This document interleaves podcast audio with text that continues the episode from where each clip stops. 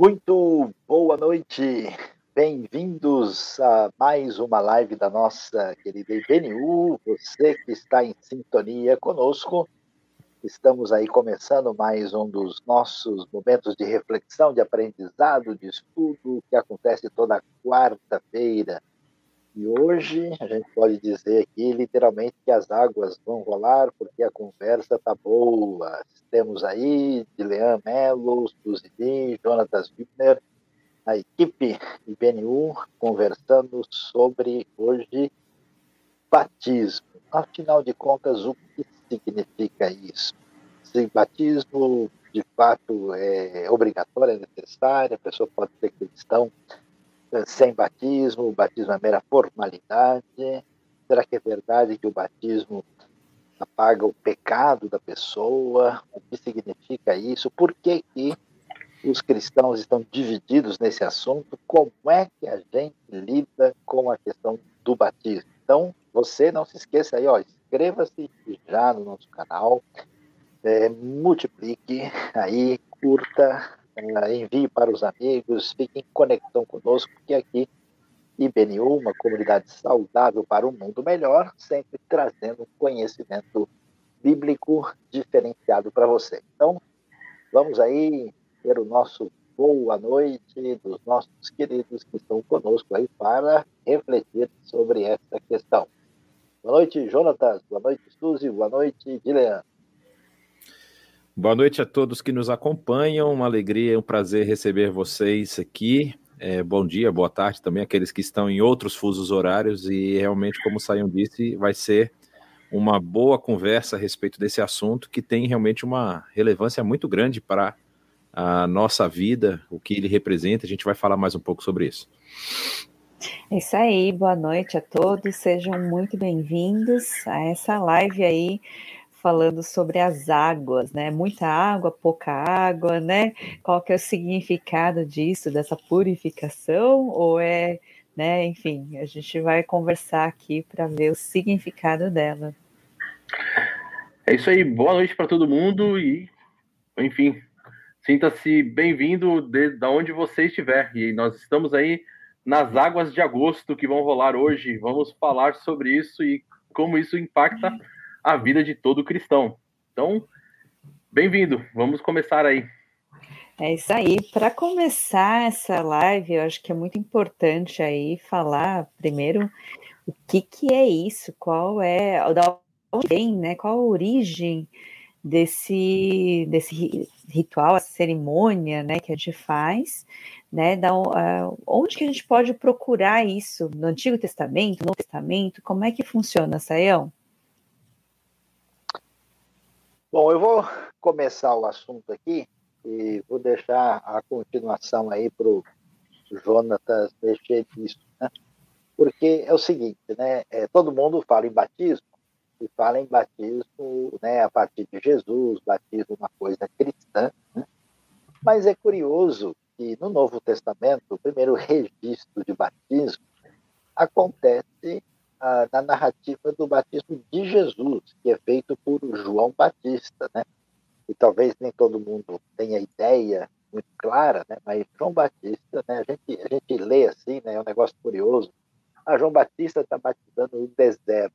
Puxa, você fala que o sujeito foi fazer, batizar no deserto. Primeiro, deserto não é um lugar de muita água. Segundo, quem é que vai lá no deserto, né? Pouca gente imagina. E João Batista está no lugar mais adequado possível, né, para ter muita gente, porque a estrada que vem da Galileia junto ao Rio Jordão, ele está pertinho de Jerusalém, então ele está no lugar assim mais central, né? E ele proclama uh, o reino de Deus ali, chamando as pessoas ao arrependimento. E o batismo tem esse significado, né? É, de purificação, de arrependimento diante do reino de Deus, que aliás é uma coisa que os estudiosos até já descobriram, né? que até na comunidade de Qumran já havia esse negócio de alguém entrar na comunidade e ter a possibilidade aí de, é, vamos dizer, ter uh, uma imersão em água diferenciada. Né? Então, eu pergunto aí pro Jonatas, Jonatas, onde é que isso? Ele inventou ou tinha alguma coisa nas escrituras hebraicas aí que ajudava a entender isso melhor? É, na verdade, é, dentro da própria do próprio corpo de leis e de ordenanças que tem lá nas 613 leis que estão presentes no Pentateuco, né, existia a questão da purificação, do banho de purificação, e havia vários momentos em que isso ocorria, e era interessante porque na tradição que nós vamos ver, inclusive lá em Qumran, como o Sayão já mencionou, é, essas águas é, tem todo tem hoje hoje a gente sabe né pelos arqueólogos e pelos estudiosos que já é, já se tem bastante certeza de que era, era realmente um, um, um, ritual muito comum, muito comum, tanto na região de Jerusalém. Ali, quem já ouviu, já buscou, já teve em Israel, talvez, se você já visitou, sabe que a comunidade de Qumran ficava no meio ali, no início do deserto da Judéia, numa área bem seca, mas eles tinham essa, essa importância, eles davam essa importância, esse valor para esse ritual, criando aqueles vários tanques que estavam lá, que do, como eles, eles, eles eram feitos? Eles eram feitos com os, um, um, tanque que era escavado na terra e havia uma, uma escadaria que descia até a parte onde havia água e uma mureta no centro que representava um lado de descida e um lado de subida. E aí é interessante porque João Batista, e alguns estudiosos vão dizer, ah, João Batista talvez tenha aprendido com essa comunidade, porque a Bíblia fala que ele andava pelo deserto, vestido de pele de camelo, comendo gafanhotos e, e mel silvestre. E aí algumas pessoas falam, talvez ele tenha passado pela comunidade lá também e tenha visto alguma coisa parecida com aquilo. Mas não era, não era apenas lá que acontecia. Em Jerusalém acharam muitos tanques desses. Acharam na região do templo, inclusive, uma grande, um grande número de, de tanques. Né? Muitas pessoas durante a história afirmaram que ah, as águas que estavam presentes em Jerusalém era apenas o tanque de Siloé e o tanque de Betesda. Não, tinha muitos outros tanques lá, e assim, é, alguns arqueólogos também já afirmaram que é, isso era tão importante para a comunidade judaica que as casas de pessoas mais abastadas, mais ricas, tinham tanques de purificação particulares não é? Além das banheiras de banho natural do banho, eles tinham os tanques de purificação, e aí há todo uma, uma, um procedimento com relação a essas, essas, essas, águas, como a água era trocada e tudo mais. E no caso ali de João Batista, a, a, a, a arqueologia vai dizer que é possível que ele estivesse batizando muito próximo, como saiu mesmo, falou, ao Rio Jordão, que é um rio de água corrente. Né? Então não é uma água parada, que também é uma das questões que a, a, a, algumas traduções fizeram é, é, é, desses textos que falam da, das águas vivas, né? A água viva é essa água que não é uma água parada, é uma água que ela está sempre sendo, se renovando. E é interessante, Saião, que quando fala, a gente hoje conhece como João Batista, é, muitas traduções antigas não traduziam ele como João o Batista, né? Traduziam ele como João o Imersor, por causa da palavra. Eu não vou entrar nesse assunto agora, mas por conta da palavra baptizo do grego e o que, que ela significa. Então, assim, é óbvio que João precisava estar num lugar que houvesse essa possibilidade a possibilidade de que a pessoa pudesse ser imersa na água. Né? Nós temos uma polêmica que vamos tratar mais para frente, mas é, é, esse era, um, era muito comum dentro do judaísmo, era um banho que se de, de, de purificação, por exemplo, é, a, a, eu tive a oportunidade, Saião e a Suzy também, o Dilei ainda vai ter, talvez, eu espero, ainda mais depois dessa pandemia, mas a gente conhece um, um, um, uma, uma espécie de um pequeno filme que mostra, é interessantíssimo, a história de um viajante que vem de uma terra distante, eu não me lembro se lá eles falam que você vem da Galiléia ou vem de algum outro lugar, mas que chega a Jerusalém para prestar o seu culto. Isso lá no, no, no, no região próximo ao templo chamado Davidson Center, eles mostram essa história lá. E é óbvio que é uma, é uma questão fictícia, mas ele mostra como era a vida dessa pessoa que vinha fazer o seu culto. E entre as coisas que ele precisava fazer na cidade antes de prestar o seu culto lá, era esse banho de purificação. E esse banho de purificação estava onde? Do lado de onde estavam as escadarias do templo. Ele poderia ir lá, se purificar, para poder subir a área do templo para prestar ali o seu culto. É... Mas tem mais coisa, tem coisa mais interessante aí para a gente ver sobre essa questão do batismo, né? Só um lapsozinho aí, Jonatas, você mencionou, João estava batizando perto do Jordão, ele batizou no Jordão mesmo. No Jordão, né? é. É que você mencionou a estrada, não, você falou que a estrada passa do lado do Jordão, é, foi por isso que eu, que eu é, falei, mas, mas tá, ele estava no Rio Jordão. É. O batismo foi na estrada. Mas um batismo um pouquinho mais, é, Olha, a gente não sabe se o Rio mudou de curso. ele, ele, levava uma piscina portátil. É, o Jonas começou aí muito fundo aí, querendo falar sobre imersão, né? É, mas então, como a gente vê aí, o, o batismo tem a sua origem né, nas leis de purificação com água no Antigo Testamento. Mas vamos adiante aí, Suzy, temos mais alguma questão para você ou para o Dilean, para a gente dar continuação aí na nossa sequência. É, bom, o, realmente o que o Jonas falou, né, que é, nesses lugares eram, é, era de é, costume fazer isso, inclusive foi uma das coisas que é, salvou muitas vezes, né, é, saiam o pessoal na época, nas épocas assim de doenças, de pandemias, né, os judeus, porque eles tinham esse costume, né, inclusive, de se purificar sempre que eles faziam uma coisa. E essa purificação era uma purificação, na verdade, ritual é, e cultural, né, para poder adorar a Deus, ou, por exemplo, lá em Qumran, a gente sabe que antes do pessoal fazer a cópia dos manuscritos, né, para eles poderem entrar, eles faziam esse, passavam pela purificação, era muito importante é, você tá, é, porque até vou convidar o pessoal, saiam para nossa aula, né? A história do Antigo Testamento, aí a história da salvação do Antigo Testamento, que a gente falou semana passada sobre isso, os mikvês. O Juliano colocou aí é, que é a origem dos, do, do batismo cristão, né? É, e aí outra questão é essa, essa palavra palavra baptizo aí que o, que o Jonatas é, falou, é interessante o que ele significa aí, mergulhar, afundar, né, imergir, né, aí dá para a gente conversar bastante coisa, né, e aí, vocês que são batistas há muito mais tempo que eu, eu venho de uma outra tradição, né? É, aí vocês podem compartilhar, falar um pouquinho mais sobre isso. Mas. É, ele é um batista. É uma parte. Então, Bom, então pode falar. Eu tô batista até no nome, né? É verdade. Aparece sempre Melo aí, mas é de Leão Batista de Melo Souza. Então, assim, Opa. assim, aí, Batista até no Melo, até é, no nome. Há mais, há mais tempo, Batista mesmo. Né? e é aquele Batista com P mudo ainda. É, é o Baptista, novo. né? É o, é Baptista. Então, Suzy, realmente essa ideia aí dessa palavra, queira que não, a gente não pode negar essa realidade, que ela tem esse significado de imergir. E nós temos, inclusive, no Novo Testamento, palavras para a, ideia de lavar, como, por exemplo, lio, né? o verbo lio, que significa lavar, limpar, alguma coisa, mas a palavra baptizo, ela realmente significa imergir, né? A, a mergulhar completamente, alguma coisa nesse sentido de a pessoa realmente entrar ali. E até a, pegando, você tem, se a gente fosse levar em consideração até a, a palavra, né? No grego clássico, ela foi usada até para uma ideia de um navio, por exemplo, quando ele afunda, né? Então ela era usada basicamente nesse contexto, nesse conceito de algo que foi totalmente mergulhado, afundado.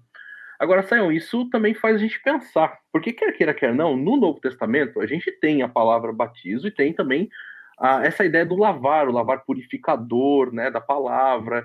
E, e, e, como que será que acontece? Isso aí será que são palavras que são correlatas ou são contextos realmente diferentes, uh, significados diferentes? É, a discussão ela ela fica um pouquinho mais ampla, né? Porque o que, que a gente tem que considerar, né? A gente tem que considerar o que a gente chama de um estudo etimológico linguístico da palavra, tem que considerar os usos teológicos específicos, né? E tem que considerar o contexto, ah, digamos, histórico-religioso. Então, assim, as evidências, tanto para bapto, né, como para batismo, é que, de fato, o uso predominante da palavra é ligado a mergulhar, emergir e afundar. Né? Uh, e talvez, é isso que talvez é, é, seja importante a gente entender, é muito mais provável que o batismo original tivesse esse perfil, até porque o, a purificação ritual né, judaica que estabelece a arqueologia do nosso batismo, ela acontecia assim. O Jonatas mencionou essa questão do tanque, né, do mikveh, é, inclusive interessante, no Brasil foi descoberto aí, né, é, tanques de purificação no século XVI, né, na Bahia, depois também em Pernambuco, quer dizer, o sujeito entrava e ele tinha que afundar o corpo plenamente e depois voltar do outro lado. E aí é, a gente entende que essa prática saindo dessa origem, porque o que João Batista está fazendo exatamente? Ele está dizendo o seguinte: vocês estão acostumados a tomar um banho e se lavar ritualmente. E tem que fazer isso todas as vezes, às vezes até com exigência maior. Jesus até critica, né, dizendo que os religiosos do seu tempo purificavam copos, né, camas, né, tigelas vasilhas, né? E então ele diz: olha, agora chegou a hora do banho completo, agora chegou a hora do banho definitivo. Né? E por isso o batismo se torna uma marca dos seguidores de Jesus. E mais tarde ele vai, vamos assim dizer, se tornar o batismo cristão. Agora, como o batismo está associado a essa ideia de purificação, que tem a ver com arrependimento e nova vida em Cristo, ele vai receber né, essa é, expressão que aparece em Pedro, né, que tem a ver com esse lavar regenerador, né? essa ideia é, que não significa que tira o elemento de imersão ou se contrapõe a ele, mas é um aspecto teológico que está ligado ao que significa o batismo. Né? E ainda que historicamente a gente vai ver que a igreja cristã acaba tendo o batismo por aspersão, né?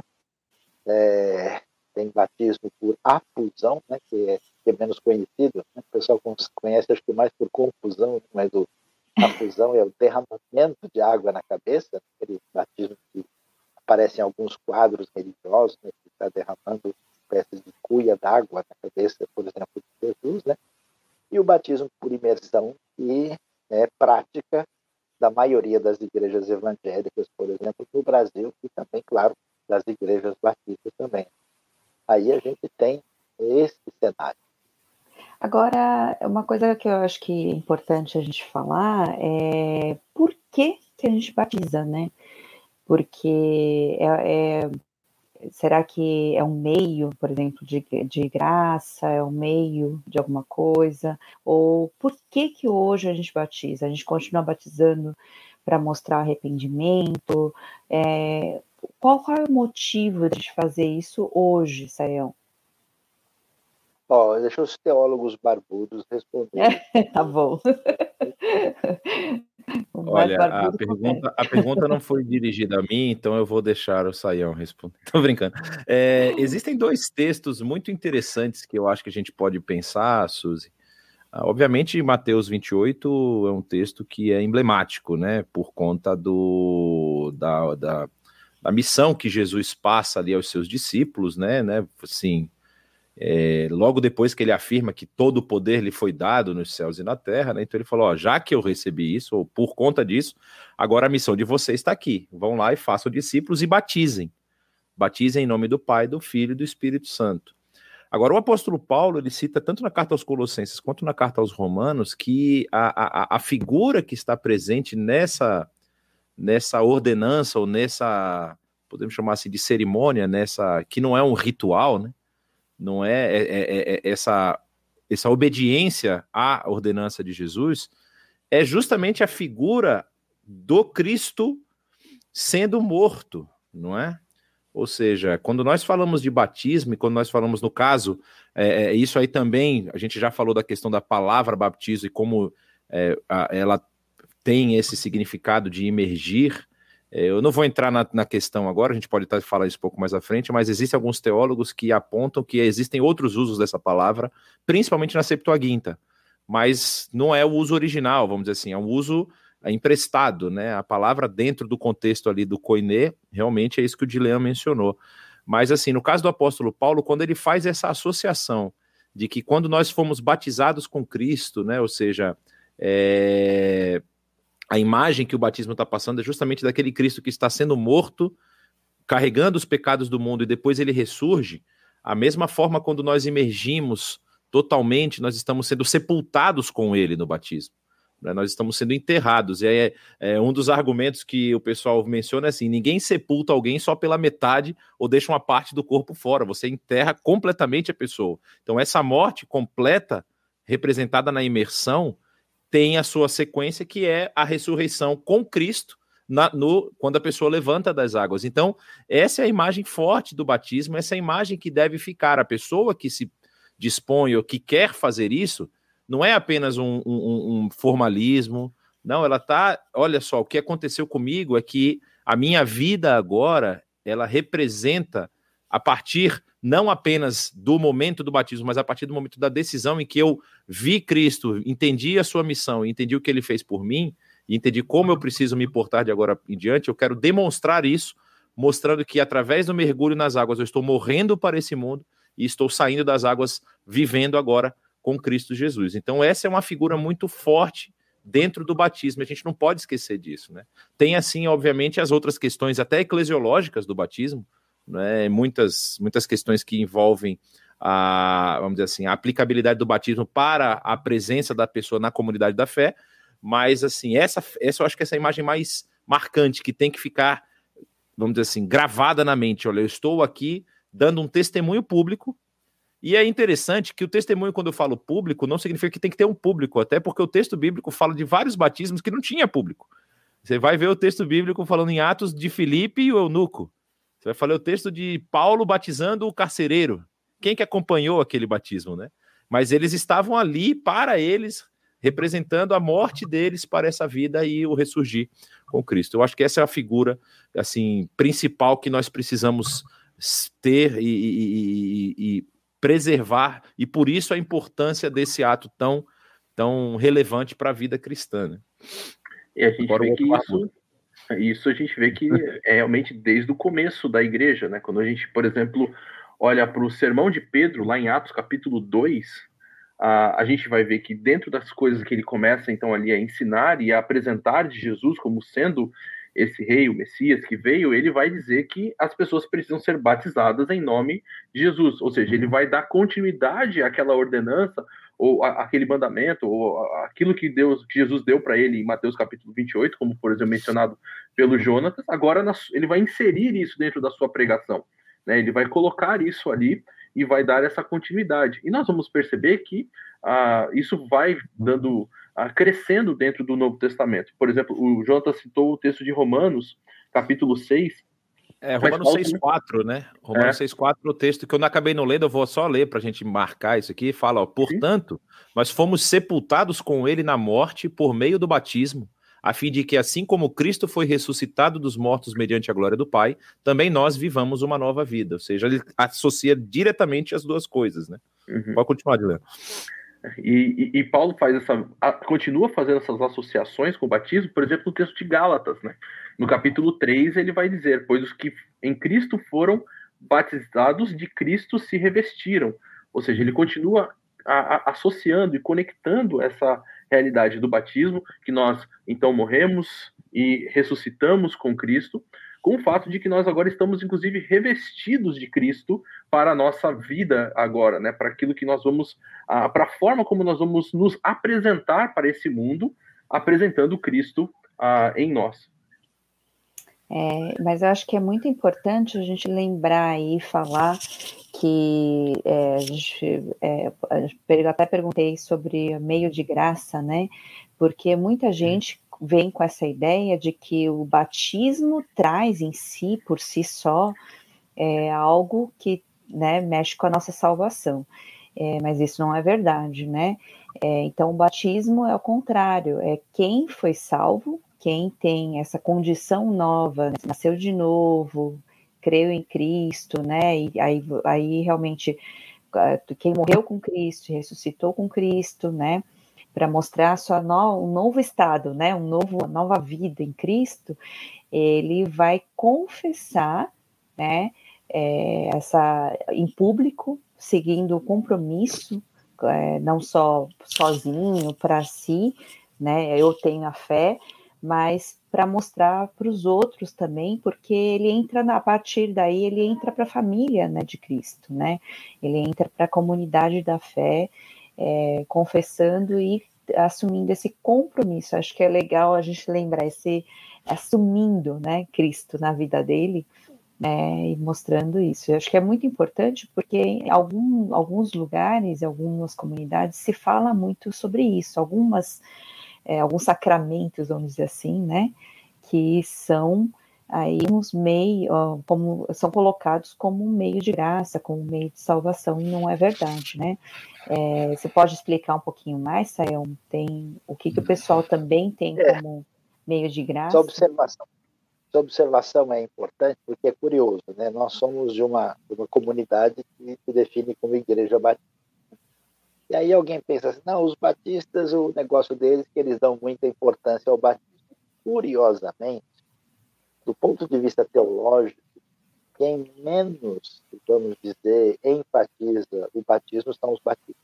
Porque a ideia que entendemos que está clara no Novo Testamento é a ideia de que o batismo ele é símbolo da, dessa nova fé. Tanto o Jonatas como a Ildilean falaram, né?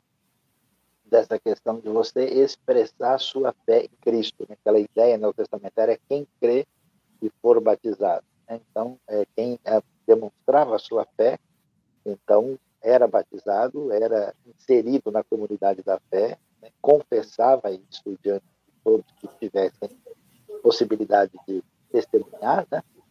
Então, esse elemento era muito forte. Em algumas comunidades é curioso, porque aí varia, né? Por exemplo, o pessoal não faz ideia, mas na tradição católica, o batismo faz parte do chamado um dos sete sacramentos. Né? E a pessoa, eh, quando é batizada, no caso, como criança, a ideia é que o batismo tem poder de apagar os efeitos do pecado original da criança, né? e ela, então, na tradição mais clássica histórica da criança, deixava de ser, por exemplo, destinada ao limbo, se ela morresse, seria o purgatório infantil e poderia ir para o céu, porque o pecado original estava anulado. E, nesse caso, é um sacramento que a gente chama ex operato, né, que funciona por si mesmo.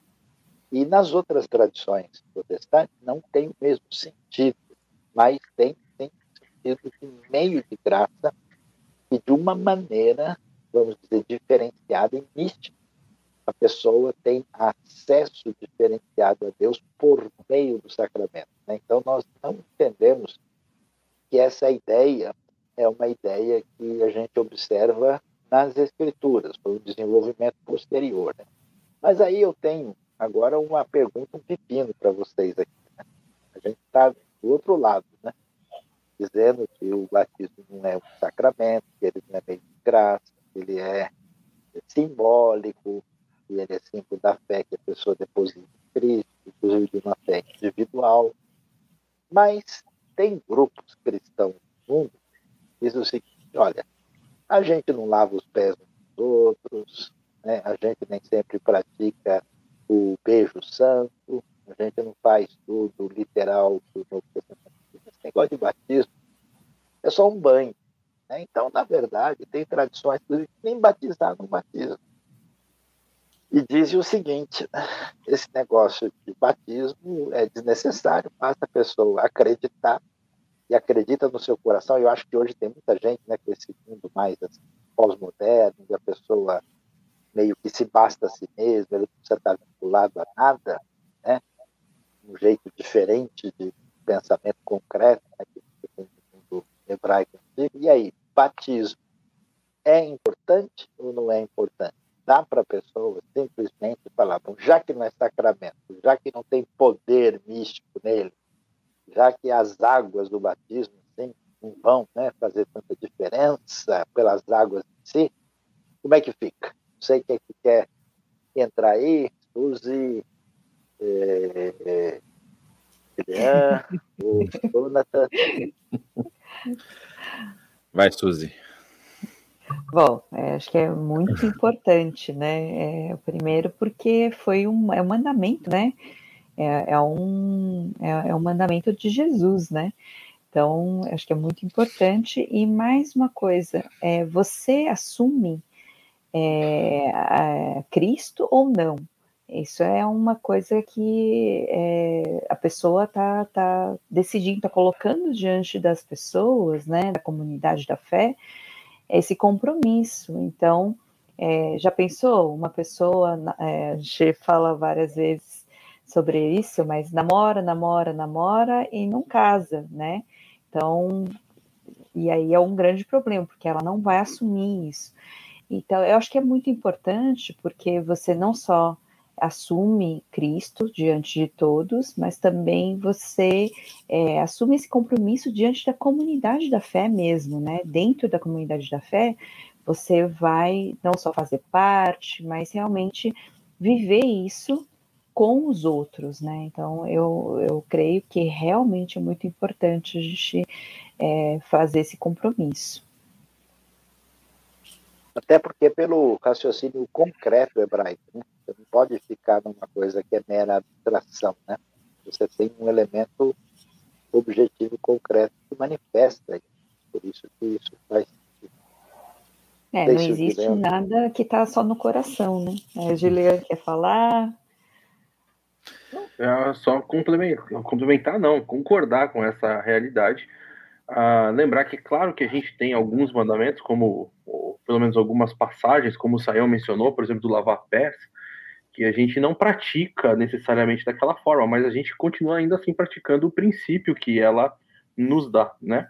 Agora, o, o, o, o batismo, ele não é só um princípio que a gente modifica dentro da nossa cultura, ele realmente é um mandamento, ele é uma ordem expressa, que inclusive foi continuada no Novo Testamento, ah, da mesma forma como foi colocada por Jesus, e pós a era apostólica, ela continuou sendo aplicada na, na, na história da igreja. Né? Então ela não é uma coisa que agora a gente pode pegar e falar assim, não, dá para a gente modificar, vamos ver qual é o padrão cultural que tinha da época e vamos aplicar no nosso padrão aqui.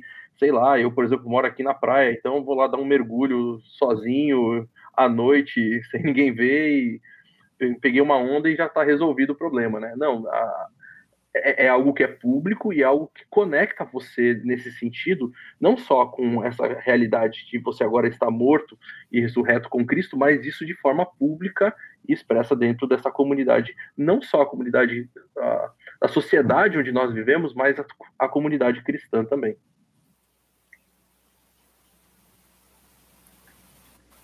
Tem mais é, eu, eu, vou, eu, vou, eu vou fazer aqui a, a, a pergunta que eu acho que está dentro desse assunto, mas a gente é, é, é, importante, eu acho que deixar bem claro isso, né? Porque eu estou vendo algumas mensagens aqui, depois a gente vai até passar um pouco mais, falando a respeito da questão do mandamento lá, em, por exemplo, no, no Evangelho de Marcos, né? Como o Saião já até mencionou esse texto, Marcos 16, 16, que quem crê e for batizado será salvo de forma que muitas pessoas associam o batismo a esse papel da salvação, não é? E assim, é, apesar de nós afirmarmos essa importância, como o Saião também mencionou, a, a, Igreja Batista, ela realmente é a igreja que entende isso como um ato simbólico, uma, um, em respeito a uma ordenança, obviamente, mas não é salvífico em si, não é? A gente tem o caso, por exemplo, famoso que já é muito conhecido do ladrão na cruz, né?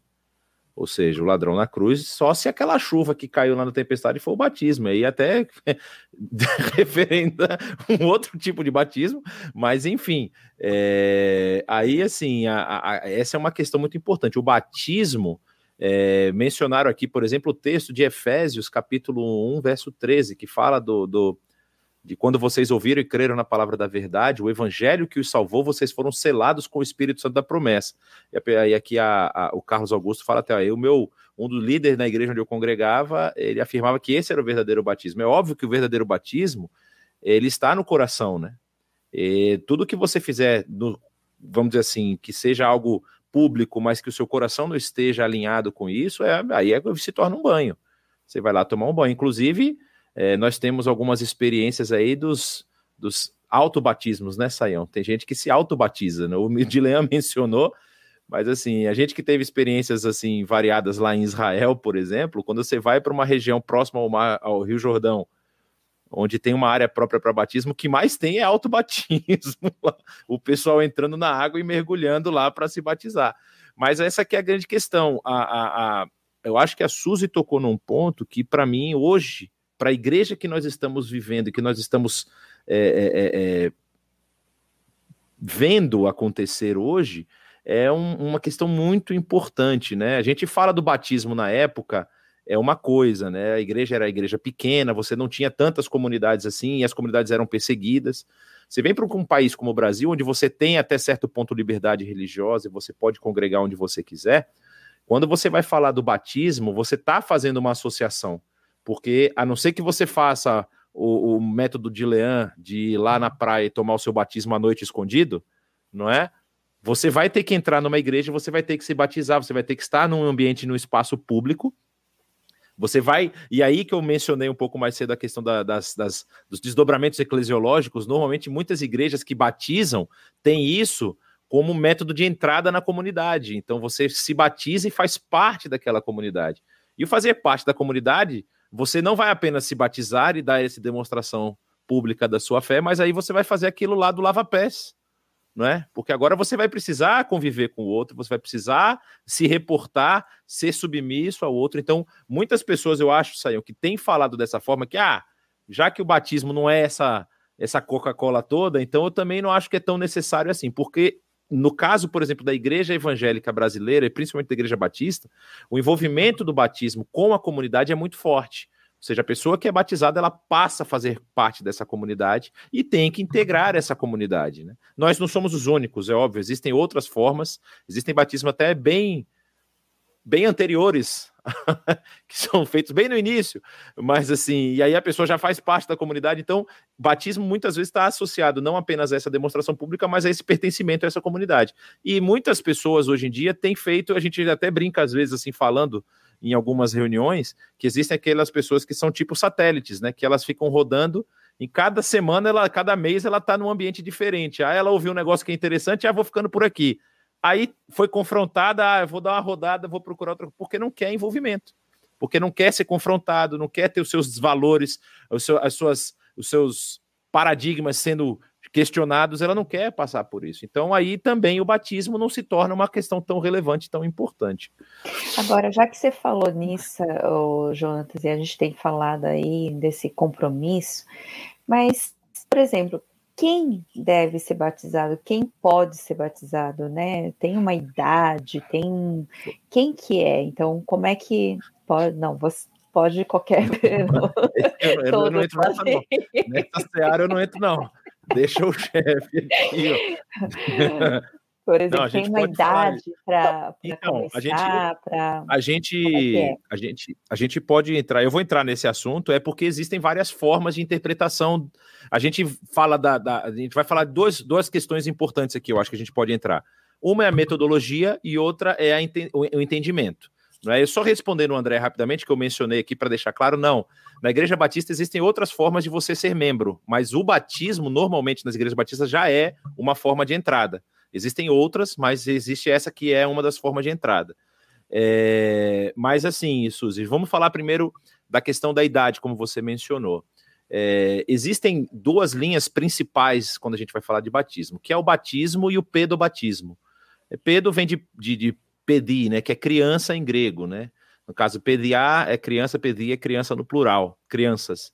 E aí você tem o, a, a, por exemplo, quando você vai falar da pedofilia, ou você vai falar do pediatra, você está falando tudo relativo à criança. Então, o pedobatismo, que é uma doutrina que foi, vamos dizer assim, ela é uma doutrina muito, muito antiga, ela não surge, talvez, ah, os presbiterianos criaram, não, os presbiterianos eles simplesmente levaram para eles, ela é muito anterior, não é? é há relatos já dos pais da igreja, onde havia permissão de pedobatismo, e aí existe uma, vamos dizer assim, uma, uma normativa no concílio, eh, no século XIV, se eu não me engano, o concílio de Ravenna, é quando a igreja católica determina a, vamos dizer assim, a, a, a doutrina do pedobatismo.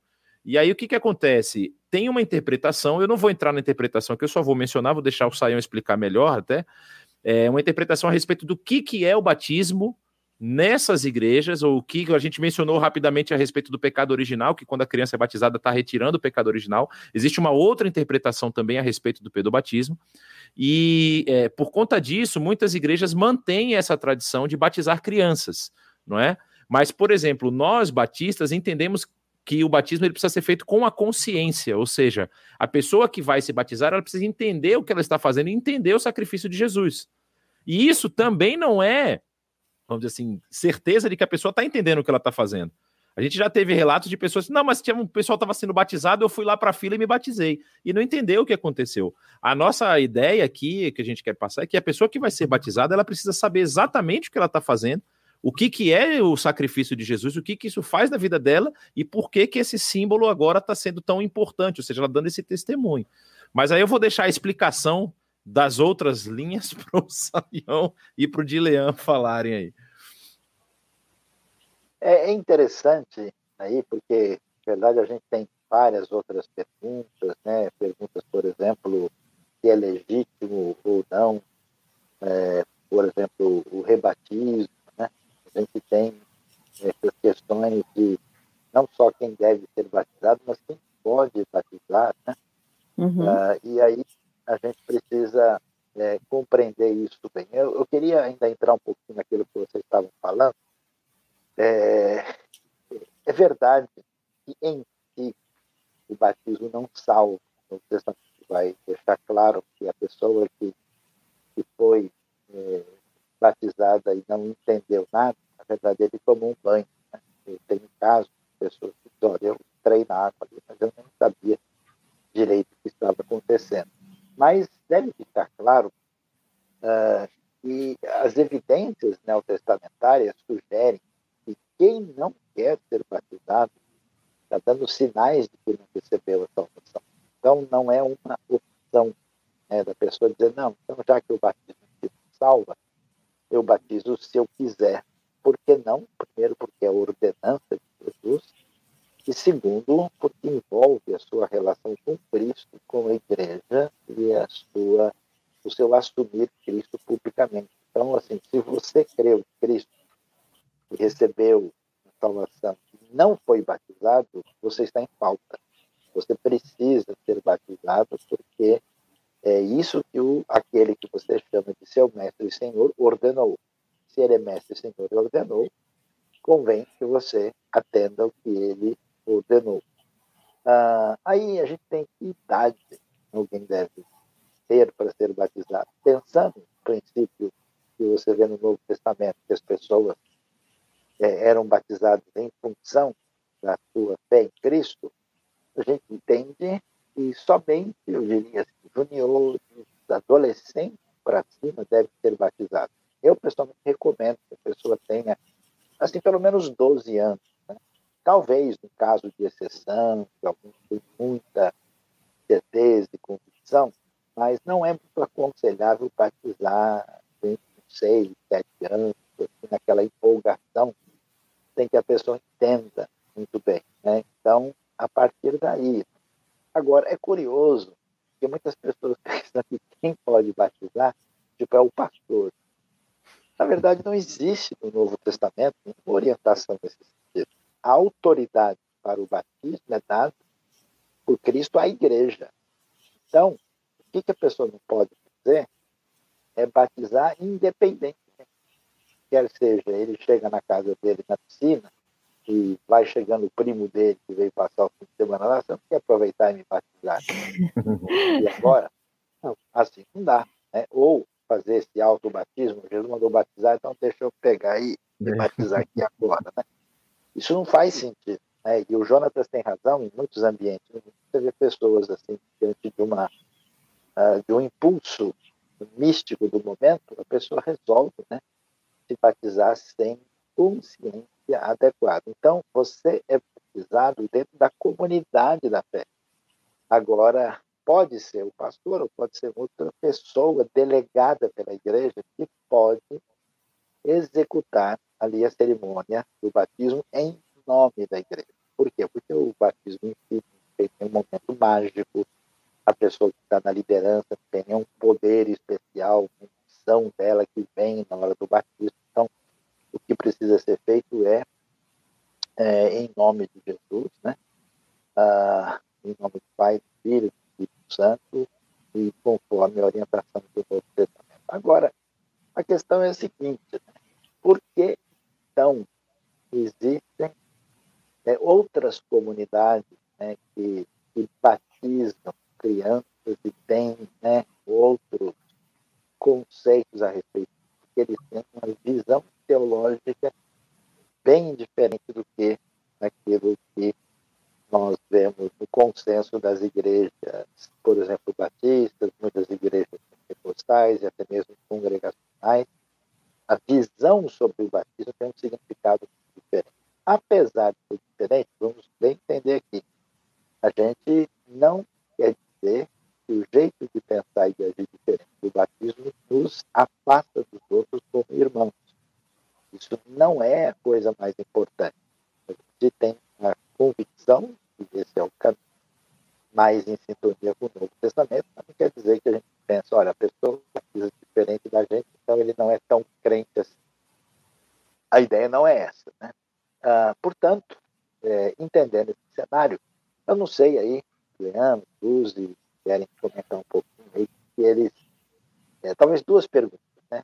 É, é, é, razoável, aceitável o rebatismo? E se vocês podem dizer algo, depois qualquer coisa a gente complementa aí também, sobre por que certas tradições chamam o batismo de nova circuncisão. História é hum. essa? Fica aí. Hum. E, se quiserem comentar um pouco, senão a gente vai aí alinhando e vamos chegando. E também daqui a pouco vamos ver as perguntas aí que estão chegando no chat. Bom, Sael, uh, pelo que eu entendi aqui, que o microfone realmente não está tá dando alguns, alguns cortes, pelo menos para mim. Mas a questão de rebatizar, né, seria essa, acho que uma, uma primeira pergunta. Uh, eu creio que o que vale é a gente considerar, como acho que o João já falou um pouco sobre a questão de método e, enfim, do, do conceito, né, daquilo que realmente é o significado do batismo. Eu creio que o que vale a pena é a gente avaliar se a pessoa ela realmente foi batizada e não só lavada. Né? Eu creio que esse, esse é o ponto fundamental, porque se a pessoa ela só passou por uma experiência mística, como você mencionou, só passou por um batismo ah, de, enfim, de um momento, de entrar, de fazer alguma coisa nesse sentido, eu creio que ela Sim, não vai entendi. ser nem sequer rebatizada ela vai ser é. literalmente agora batizada.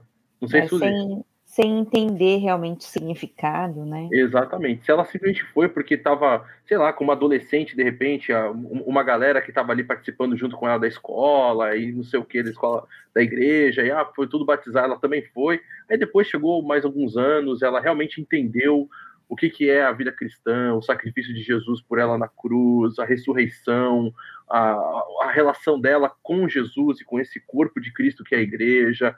Então agora ela não vai ser rebatizada, ela vai oficialmente ser batizada, né? Então eu creio que esse é o uhum. primeiro aspecto que a gente precisa avaliar. Certo, Suzy? Isso, né, eu acho que isso é muito importante. Mas é tem, eu acho que a pergunta aqui é que tem comunidades que fazem um batismo cada vez que ela muda de igreja. Então, tem comunidade ah, para entrar na, na, na, minha igreja precisa ser rebatizado, né? Tem que ser nos, conforme a nossa igreja coloca. Você acha que isso é válido, Jonatas, ou, é, ou não? Como é que funciona isso aí? Eu, eu acho que tudo depende da origem e do destino, vamos dizer assim. Né? O Saião mencionou aí, eu vou entrar um pouco no, no assunto, é, a respeito da, da questão lá da, das interpretações, né, da interpretação da, do batismo sendo, por exemplo, como uma nova aliança. Existem alguns, algumas igrejas que entendem que a ação, vamos lá, eles chamam até da, da, da, graça de Deus através da história que se iniciou lá com Abraão, teve continuidade em Cristo Jesus, e assim como Deus havia feito uma promessa a Abraão, ah, de que toda a sua nação seria numerosa e, e, e seria abençoada, é, um dos sinais dessa dessa bênção, vamos dizer assim, era a circuncisão, né, do menino, principalmente, do menino, principalmente do menino, que a menina não pode ser circuncidado, é, mas o menino é aos oito dias, né, E aí, quando havia esse, esse marco físico, depois, esse, esse, é, é, é, essa ideia ela é transportada para o batismo, ou seja, agora que não se faz mais a circuncisão, não é? Você é, tem o batismo como esse mesmo sinal. Aí, por isso, a gente até mencionou a questão do pedobatismo, que muitas dessas igrejas entendem que crianças que estão na comunidade da fé, que nascem na comunidade da fé, também precisam ser batizadas para que elas sejam inseridas, assim como as famílias descendentes de Abraão precisavam circuncidar os seus filhos como um sinal da, vamos dizer assim, de obediência à, à, à promessa ou do, vamos dizer assim, da, não vou chamar da aceitação, mas é, do pertencimento a essa promessa que foi feita a Abraão, né? As famílias que seguem de Abraão continuam fazendo a mesma prática. É, aí agora a igreja faz isso através desse batismo.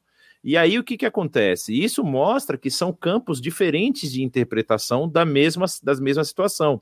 Para uns, você lembra que nós já mencionamos aqui agora até, até o momento 3, né? Nós temos o batismo como símbolo, como nós falamos nos batistas.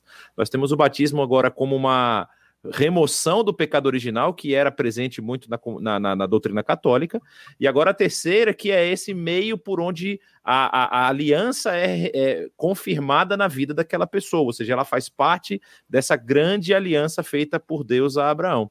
E aí, quando uma pessoa sai desse, desse, vamos dizer assim, meio e vai, por exemplo, para uma igreja onde o batismo não tem a mesma, o mesmo símbolo, a mesma simbologia, é complicado a gente entender que a pessoa, por exemplo, que foi batizada na infância, tem a mesma interpretação do batismo que nós temos. Ou seja, aí temos, aí você gera até um problema eclesiológico, né? A pessoa fala, não, mas aí essas comunidades que batizam criança normalmente têm um segundo ato, que é o ato da profissão de fé né, que acontece já com a pessoa já na sua adolescência, juventude ou até quando a pessoa é adulta. E aí ela confirma naquele momento que aquele batismo que ela fez surtiu o efeito, vamos dizer assim, foi válido. E aí através dessa confirmação ela é, é, é, passa, vamos dizer assim, a integrar, é, é, não que ela não integrasse antes, mas ela passa a ter é como se fosse quase um bar mitzvah da criança, né? Passa a ter a sua vida espiritual aí é, é, completa. Mas aí a gente entra nesse problema. Então imagina que uma pessoa que sai desse ambiente, ou uma pessoa que, por exemplo, que foi batizada dentro da igreja católica, não é? E aí vem para uma igreja de, de, de, de doutrina batista, como que a gente faz? O batismo que ela teve quando ela era criança, que ela não tinha consciência, é válido? Ou seja, para a Igreja Batista, essa pessoa precisa entender o que é. Até fizeram uma pergunta muito interessante aqui. O Bruno ele falou sobre que algumas igrejas elas não aceitam batizar pessoas sem antes participarem de alguns cursos. É exatamente por isso que, por exemplo, a nossa igreja faz isso. Nós queremos mostrar para a pessoa o que, que nós acreditamos e se ela concorda com isso, se ela está entendendo que ela pode fazer parte da nossa comunidade concordando com as mesmas coisas que nós. Então, assim, por isso que essa questão do rebatismo, no caso é, de mudança de, de, denominação, mudança doutrinária, eu acho que ele é válido. É, quando a pessoa, por exemplo, olha, eu fui batizado, eu, eu, eu desde que eu entrei na igreja, por exemplo, pentecostal, alguma coisa assim, e fui batizado, mas aquele meu batismo era realmente eu mostrando para as pessoas ali que eu estava me entregando ao Senhor Jesus e queria viver com Ele. E aí eu acho que é desnecessário, porque ainda mais se o batismo normalmente é feito pela mesma pela mesma metodologia, né? Que é o que a gente tem uma preferência maior. Mas enfim, é, depois a gente entra nas metodologias. Mas assim, é, é porque as, tem, é, é, interessante, eu acho interessante agora da metodologia que muita gente também atribui isso poder e graça, né? E na verdade era, resol era resolver soluções, era trazer soluções. Era, tinham problemas, o cara tá, olha, os pais da igreja falavam, olha, batize com água. Não tem água fria, batiza com água quente. Não tem água quente, batiza com água fria. Tá com pouca água, derrama na cabeça. Batiza as pessoas. O importante era que a pessoa fosse batizada. Era Acho isso que ele falando. Ô, Jonas, ainda falando sobre esse assunto que você tá, começou né, a abordar, sobre a a, de repente a circuncisão agora ser o batismo, né? Foi, houve uma troca aí, vamos dizer assim, nessa realidade. Agora a gente não circuncida mais, faz o batismo. Mas a gente olha para Paulo, que era aquele a, apóstolo dos gentios, né? E que tem toda essa é, é, é, essa ideia que parece que então ele era antissemita. Tem algumas pessoas que parece que têm essa ideia, né? De que ele era contra a, a tudo que tem a ver com o judaísmo, tudo que tem a ver com o povo judeu, na verdade. Mas quando a gente tem a história dele ali em Atos capítulo 16, e ele então vai começar a caminhar com Timóteo, ele circuncida Timóteo, né? Ele não, ele, ele, não fala, não, agora você vai, você vai batizar e não precisa fazer mais nada, né? Fica aí de boa. Então agora você vai continuar dessa forma. Batizou e a gente segue o barco, né?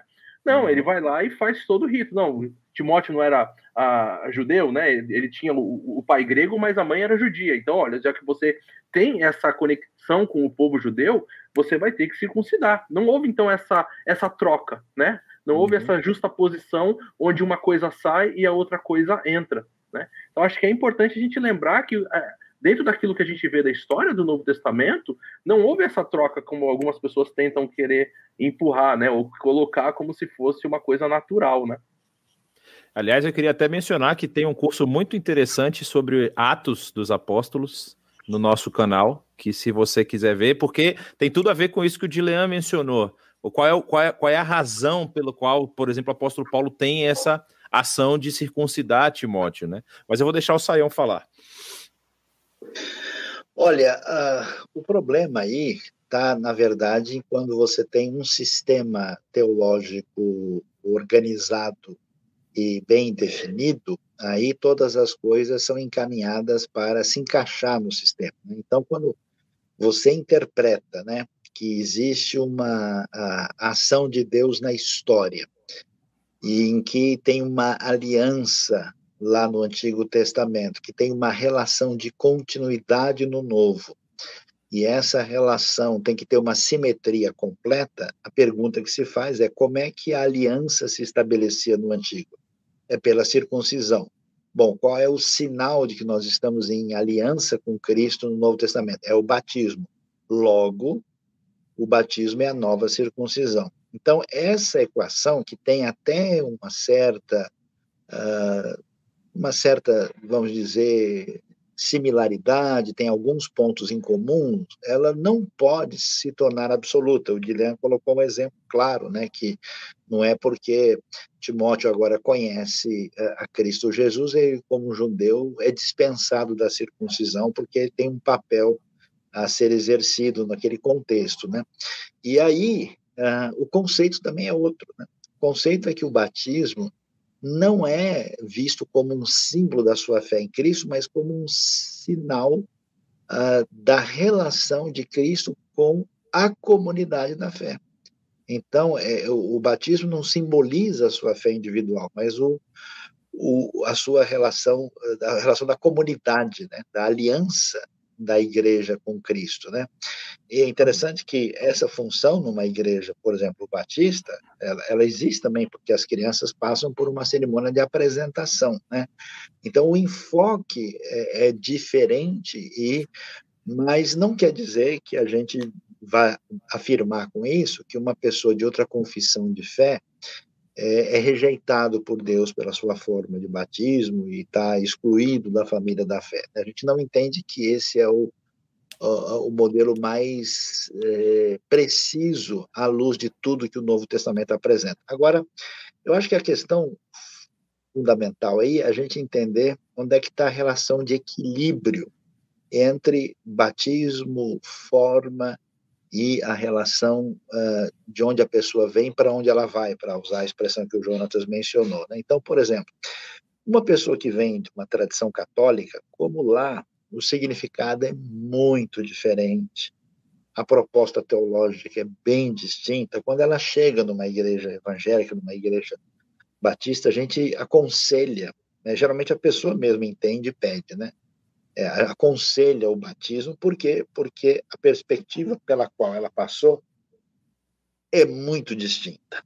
Mas o que não se pode fazer, por outro lado, acho que foi até uma boa preocupação que a Suzy mencionou, que tá, cada vez que o indivíduo muda para uma outra uh, cidade e tem uma denominação um pouco diferente, o pessoal quer que ele batize de novo. Aliás, eu conheço comunidades Cada vez que a pessoa, tipo, faltou um mês na igreja, ele volta e ele batiza de novo. Então a pessoa batiza quantas vezes quiser precisar. Né? E, e, aí é, a gente realmente vê uma, uma trivialização indevida, né? do sentido, uma vulgarização até do batismo, que a Bíblia continua dizendo que há uma só fé, um só batismo, né? A gente aconselha o rebatismo para pessoa que de fato não tem consciência de que seu batismo é válido e que, de fato, ele entende que ele não está em obediência àquilo que Jesus diz, mas não dá para a gente fazer isso. E tem mais, né? O Jonatas mencionou a questão aí da, da igreja primitiva, aí vem os outros, vamos dizer, exageros. Se é importante a questão da forma, né? aí o pessoal começa a discutir o seguinte, ah, será que no tanque é válido? Se for no mar, Deus aceita? E se for no rio, né, no riacho, conheço comunidades que só pode se forem águas correntes, né? E tem gente ainda que diz não, você não pode batizar é, deitado para trás, né? Tem que ser para frente, não pode ser um mergulho só, tem que ser três mergulhos. Não, não pode ser em nome do Pai, do Filho e do Espírito Santo, tem que ser em nome de Jesus. Ah, não, daqui a pouco estão calculando qual é o ângulo né, do, do, do, da inclinação do corpo, calculando o cosseno, a tangente, né? E aí o Jonathan tem razão, o pessoal chegou a discutir, né, especialmente no Didaquê, né, no século II, se a uhum. água é fria ou quente. O que eu acho interessante é que na igreja primitiva, a principal preocupação quando a pessoa era batizada é que ela tinha que renunciar à vida anterior, a Satanás e ao mundo, né? E era aconselhado até que ele jejuasse. Né? O que, que a gente deve dizer aí? Que é importante ser bíblico no sentido de procurar fazer a coisa em sintonia com o Novo Testamento em todos os aspectos, mas não faz sentido a gente entrar numa, digamos, neurose batismal, né? Em que a pessoa acha que todo mundo tem que ser rebatizado a toda hora, que a gente começa a discutir se o tanque desse tamanho pode ou não, porque aí a gente entra quase que eu diria assim que no neo-farisaísmo, neo-legalismo aplicado à cerimônia do batismo. E eu conheço grupos que, infelizmente, parece ter se perdido num excesso de preocupação ritualista e parece não fazer sentido. Né? Até é, é, é, nesse equilíbrio, até eu levanto a bola para vocês também, tem gente, por exemplo, que para a pessoa ser batizada, o cara tem que ficar um ano estudando na igreja. Quase que ele faz um curso de teologia. E tem gente, tem comunidade que a pessoa chegou, o sujeito faz o apelo e o cara do apelo ele já vai direto no tanque, né? E já batiza ali na hora, né? Como é que fica? Esse negócio é adequado? A gente precisa de quantos cursos de teologia para batizar. No Novo Testamento, a pessoa fazia muitos cursos. Como é que funciona isso aí para a gente estar tá numa sintonia de equilíbrio entre o zelo né, e o bom senso na, na relação com os novos na fé? Acho que o curso, né, a gente até comentou rapidamente, mas o curso deve ser algo, na verdade, para a pessoa entender, né? É, eu acho que a pessoa precisa entender exatamente o que está acontecendo, por que, que ela vai se batizar, se ela tem certeza daquilo. É, isso pode ser em uma, duas, vai depender um pouco da, do, do, né, do ambiente, do tempo, enfim, e da pessoa, né?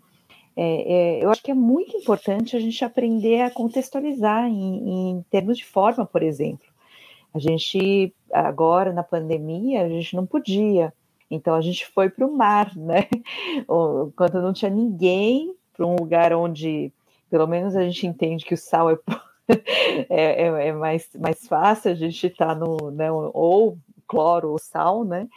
Para pelo menos ter uma segurança maior. Então era um lugar vazio, a gente tinha que transmitir, então a gente gravou, né? É, transmitiu depois. Então a gente tem que a, é, adaptar adaptar algumas coisas, né? Então, daí que a gente tem que pensar o que, que é realmente importante, porque o pessoal está falando também sobre isso, o que, que realmente é importante, e aí entra tanto o curso quanto a forma. Eu acho que a gente tem que entender essa questão. Não tem como trazer água corrente, né, para dentro da igreja, não dá para ir toda vez também, às vezes não tem essa condição, então às vezes a gente tem aquele tanque, né, batismal, então a gente vai onde, onde dá, né?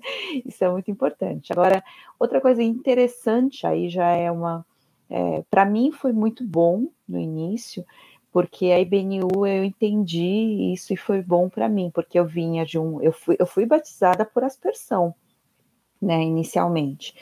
É, mas eu estava num, num, ambiente diferente já, e eu, quando eu fui me entrar na IBNU ainda, não completamente, eu entendi é, que eu podia ser membro associado, porque eu ainda estava diante, estava numa outra igreja, né? Ainda estava com outras atividades, e aí eu podia, é, aí, mesmo não, não conseguindo concordar com tudo, no sentido de não, não poder estar completamente, eu poder, poderia fazer parte da BNU. Isso foi muito bom para mim, né?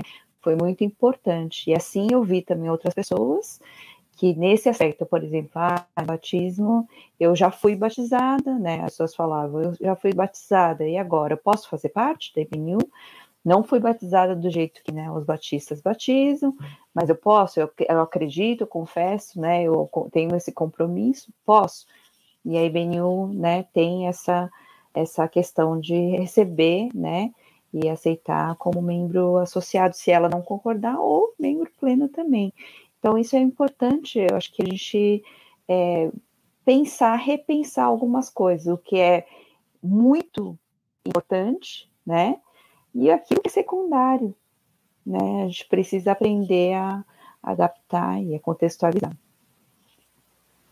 Pensando no que o Sayão colocou sobre, inclusive, a começar a ser legalista, meio farisaico aí dentro da igreja, o André até faz uma pergunta sobre isso, né?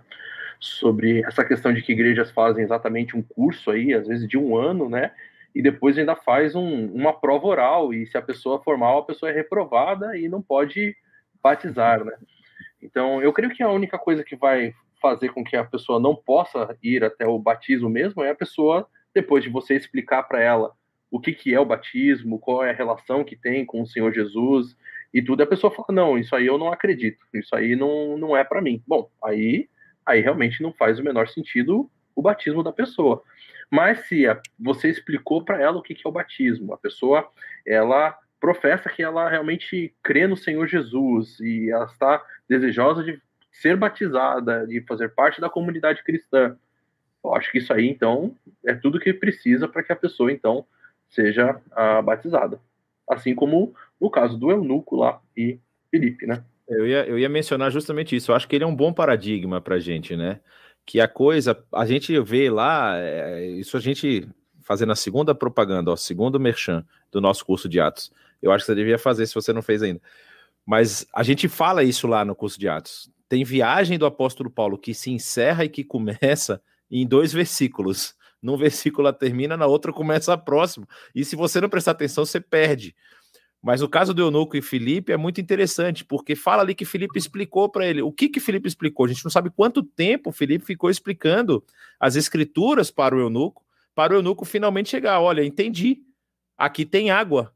Por que, que eu não posso ser batizado? E ele, com essa profissão de fé, ele foi batizado. A profissão estava ali diante do, do, do, do, apóstolo, né?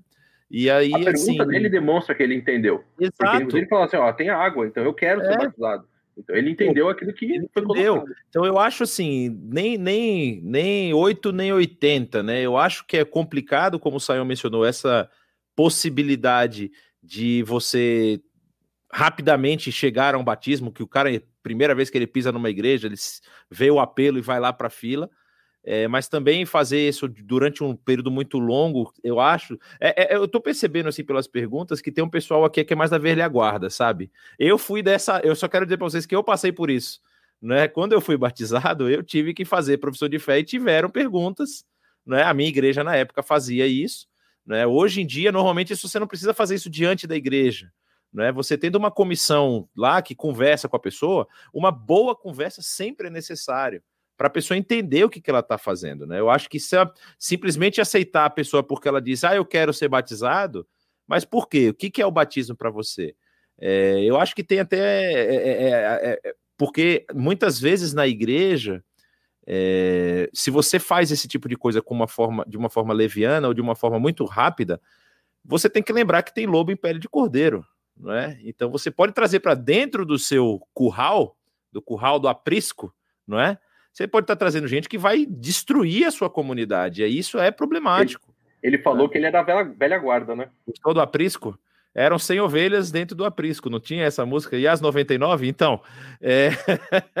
então assim, é, isso é importante. Aí a pessoa. É... Aí, essa, é exatamente isso que o Romário está perguntando. O Eunuco fez o curso. O que o texto vai dizer é que aquilo foi o curso. A gente fala de curso aqui, mas pode ser simplesmente uma tarde. Olha, você está querendo ser batizado? Vamos, vamos ver se você entende exatamente o que, que é esse processo, o que, que é a salvação, o que, que representa isso na sua vida e o que, que o batismo vai ser. Para você não chegar, não, fui lá e dei uma mergulhada e vamos embora.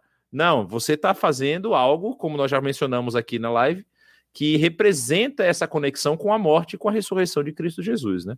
Mas tem uma pergunta aqui que eu queria levantar, porque muitas igrejas associam isso, né? É, é, é como é, a gente não está falando de ceia, mas já passou várias vezes essa pergunta aqui, eu acho que é bom a gente só dar essa esclarecida, que nós mencionamos a questão do batismo infantil, e tem uma pessoa que pergunta aqui que na igreja que ela frequenta, ela foi batizada na infância, mas ela não fez a profissão de fé, e aí ela não pode participar da ceia. Então, se é necessário que isso. Isso depende, obviamente, de, de, de qual igreja, de qual, qual doutrina da igreja. Não é? Eu vou até deixar o Saião responder isso, mas aí, Saião, é, é como é que funciona isso nesse caso aí? A, a, como é que a igreja vê a participação da pessoa na comunidade antes e depois do batismo? Né? Então, ah, muitas comunidades religiosas têm uma, uma divisão né, nessa caminhada, né? Até mesmo, por exemplo, na tradição católica, você tem o batismo, depois você tem crisma ou confirmação, né, lá na frente. E de maneira análoga, né, certos outros grupos têm o batismo e a pessoa só se torna membro pleno da igreja mediante a profissão de fé, que é feito já numa idade assim praticamente adulta. É difícil ter gente menor de idade fazendo profissão de fé, né? E a profissão de fé ela é um pouco mais exigente, é um entendimento mais amplo do que significa, inclusive, a realidade da própria igreja, né? Então, nesse aspecto, é, não tem muito o que fazer, a pessoa tem que aguardar, a tradição uh, da igreja não vai abrir. E até pela maneira como se entende é, essa relação. Né? Eu queria fazer uma ponderação aqui, é, trazendo talvez um pouquinho mais de uh, ampliação. No Novo Testamento é claro né, que a pessoa crê e é batizada, e até os exemplos do Novo Testamento são exemplos que nós temos ou de judeus, que já esperavam o Messias, ou principalmente de tementes a Deus, né, que já conheciam também o elemento da salvação. Então, ainda que não seja necessário, importante fazer um, uma espécie de muralha para a pessoa fazer um monte de aulas, ter vários cursos, né? E como ficar um tempão esperando, é importante que a pessoa tenha um entendimento básico das coisas. Né? No Novo Testamento, o cara não precisava entender o que era a Bíblia, né? Hoje é bom a pessoa saber a Bíblia é a palavra de Deus, né? Quem é Deus, né? A pessoa vem às vezes de uma tradição que nem monoteísta não é, né? Então quem é Deus, quem é Jesus, o que é a Bíblia? Até quando a gente tem na IBNU, apesar de ter um, um aulas que não são muito extensas, essas perguntas fundamentais são apresentadas. A gente indica para a pessoa ler o Novo Testamento Esperança, né? Para que ele tenha assim uma base né, de entender aquilo que é o, o, a base da base, né, do entendimento para ele poder é, ser batizado e não apenas saber que Jesus morreu para ser o meu salvador. Porque as pessoas acham que ele é salvador da dívida dele, salvador do IPTU que ele não pagou, né, alguma coisa do tipo assim, né? E, e então não é o caso, né? Então assim é bom é sábio a gente né, dar uma orientação essencial, mas não transformar isso numa espécie de, de mini curso teológico para o sujeito poder dizer sim, eu creio, né? Que aí a coisa já é demais, né? Mas vamos lá, acho que temos mais algumas perguntas ou questões aí, já que o nosso horário já adiantou, não sei se temos. Suzy, acho que está com o microfone aí. É, tá fechado, Mick. É, tem uma pergunta histórica que qual seria a, a, relação aí entre o batismo, os anabatistas, né? Como é que é um pouquinho dessa história que o pessoal não entende às vezes, né? É, da onde que surgiu isso? terceiro curso que eu vou recomendar é o curso da Reforma Protestante, que fala sobre isso também. É, é, bem interessante essa história dos anabatistas. Eu acho que vale a pena vocês irem lá depois dar uma olhada, mas basicamente existe uma questão político-religiosa envolvida aí. E na época ali, como a tradição era católica, gra grande parte do território europeu, né? Na verdade, na, na, na católica romana na, na região do Sacro Império Romano Germânico, e os anabatistas eles surgem justamente com esse, essa, esse, essa, como é que chama esse sufixo, desculpa, prefixo na palavra batismo, que é ana, que é de novo, mais uma vez. Então havia o batismo de todas as crianças da cidade, e uma das coisas que esse batismo também trazia era o registro da criança. Então, a, a, os registros dos cidadãos ficavam na na, na igreja que a criança tinha sido batizada. Então, vamos supor, vamos pegar uma cidade como Zurique ou Genebra, por exemplo, que era depois entrou a reforma e ali na região do Cantão, principalmente de Zurique e depois também na Áustria, que foi onde cresceu muito o movimento anabatista. Tem a cidade de Innsbruck, que é muito famosa também pelo movimento anabatista. É, nessas cidades, um grupo é, começou a, a entender de forma diferente o batismo e começou a a rebatizar as pessoas. Só que qual era o problema? Quando as igrejas mantinham esses registros, elas sabiam qual era a sua força. No caso, a cidade sabia qual era a sua força, sabia quantos homens elas tinham para o exército, sabia a idade das pessoas. E aí, a, a, a acusação aos anabatistas foi que quando eles estavam fazendo esse rebatismo, eles estavam bagunçando essas listas. Isso foi uma das acusações. E além, obviamente, de ter a, a questão doutrinária por trás, né? de, de, de, se, de serem, vamos assim, uma afronta à doutrina do batismo que remove o pecado original. Então eles estavam pregando que não tinha nada disso, que o batismo não removia pecado nenhum e que era o batismo de consciência esse símbolo que precisava ser é, seguido. No caso dos batistas, que somos nós, nós não somos vinculados aos anabatistas desse período, mas absorvemos isso deles, por exemplo. Né? Houve um outro movimento que também tinha origem vamos dizer assim, algumas doutrinas anabatistas que surgem é, na Holanda de ingleses refugiados, e aí esses ingleses refugiados depois voltam para a Inglaterra e mais, mais tarde vão rumar para os Estados Unidos, e aí o movimento batista ganha a força que tem hoje, né? Tanto que nos Estados Unidos é, se eu não me engano, talvez eu esteja errado, saiam me corrija, mas eu acho que é a igreja maior, a maior igreja protestante lá é a igreja batista, se eu, se eu, se eu não estou enganado. É, então é isso, mas é só para vocês entenderem que a, a, questão do Ana Batista foi um movimento lá religioso barra político que envolveu aquele movimento da reforma. Eles são até pré-reformadores, né? Eles participam antes da reforma propriamente dita ali do 17, do, de 31 de outubro de 1517 e passam depois. Tem até um problema com o Lutero também, vai ter um monte de coisa lá no nosso curso a gente fala disso. Acho que é interessante ressaltar né, que, de fato, alguns é, elementos essenciais da tradição batista estão presentes nos anabatistas. Né?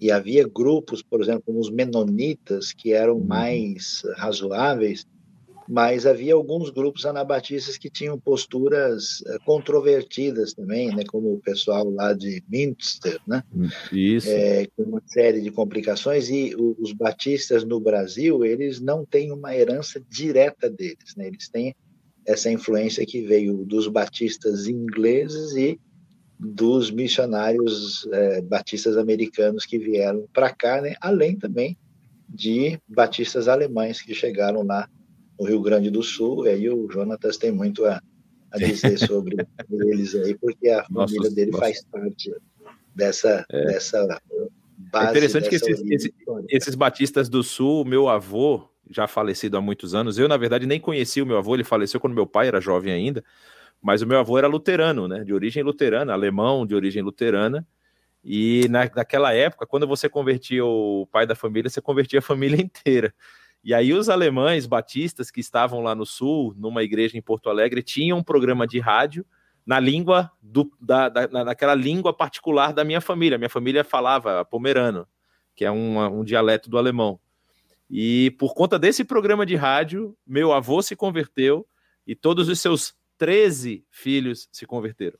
Então, Então, assim, é bem interessante essa história. Meu avô, inclusive, é mencionado num livro histórico como sendo depois um missionário pregador itinerante, que foi por vários lugares lá no Rio Grande do Sul pregando o evangelho também a outras comunidades pomeranas. É bem, bem interessante. Agora, uma pergunta aqui, acho que para a gente até finalizar, é, e acho que é importante. A Sandra pergunta aqui se a gente recebe só o Espírito Santo depois do batismo. Uhum. E até porque é, é uma questão importante aí que está ligado à ceia, com tudo isso, por que que então ela não pode tomar, né? O, que que está envolvido? Acho que tem, são duas coisas que tem que separar aí, né? E, né, o Sayão poderia explicar até para a gente fechar já a live.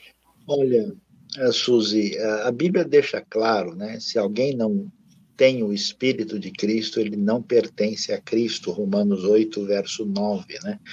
Uh, nós ouvimos aí, né, Jonatas e Dilham mencionaram Efésios, Efésios 1, 13, deixa claro que quando você crê em Cristo, você é, é selado né, para o dia da redenção. Então, uh, quando você crê, uh, você é, recebe o Espírito Santo. Né? Então, não é, não é o batismo que faz o Espírito Santo chegar, mas sim a fé em Cristo.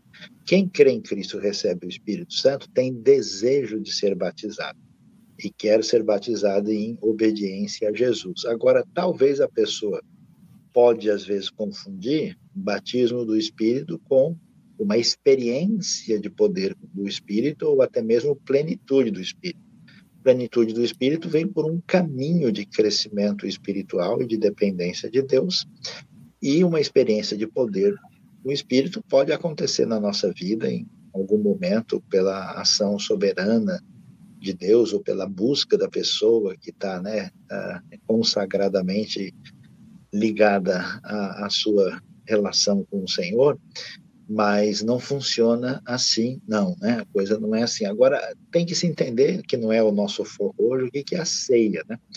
Se o batismo é uma ordenança ou uma cerimônia que marca a meu início na caminhada da fé, a ceia marca a minha continuidade nessa caminhada junto com o corpo de Cristo. Né? Então, não tem como eu continuar se eu não comecei.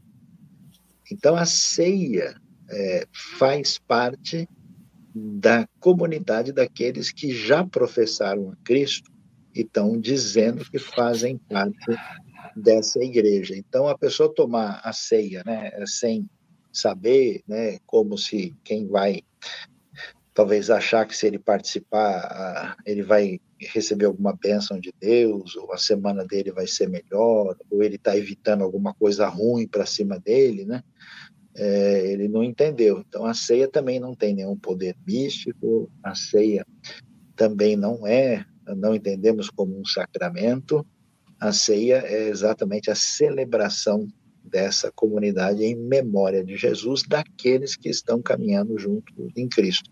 Por isso que se recomenda que tome a ceia quem já foi batizado, que está em comunhão com Cristo e com a igreja, né? Uh, então, essa é a, a, recomendação que a gente pode dar à luz do que nós entendemos no Novo Testamento. Muito bom, eu acho que a gente já está aí bem avançado, né? Vamos dar as palavras finais aí para o pessoal. Então, inscrevam-se no nosso canal, é, compartilhem, né? Porque às vezes pode ser uma dúvida que tem muitas pessoas aí tem a mesma dúvida. Então compartilhem com as pessoas e vão abençoar. Deus abençoe a todos. Deus abençoe, um forte abraço e continue acompanhando a EBNU que tem mais conteúdo para vocês. Deus abençoe. Tchau para todos. Eu queria uh, avisar a todos né, que estão com a gente, você que participou disso, pode ser que você ainda não foi batizado. Então, nosso convite, abrindo a porta, né, que em breve nós vamos ter um batismo na IBNU, estamos planejando para o mês de setembro, e, portanto, esteja conosco, e se você tem nos acompanhado, você faz parte da IBNU como uma comunidade que tem abençoado e dirigido a sua vida, você é convidado a considerar a obediência a Cristo Jesus. Né? Não se esqueça, né? temos aulas importantes aí no sábado, né? pensando aí sobre a realidade do que é ser igreja, do que é estar em missão no contexto da cidade, e domingo vamos passear pelo Antigo Testamento agora, aí falando sobre é, a, o ensino, a teologia nos livros históricos do Antigo Testamento, coisas muito importantes para lá, é, para a gente entender para a nossa vida. Deus abençoe a todos, boa noite, um grande abraço e que Deus nos dê uma boa noite de descanso e um bom dia de despertamento aí para quem está em outro lugar do planeta, tá bom? grande abraço, boa noite.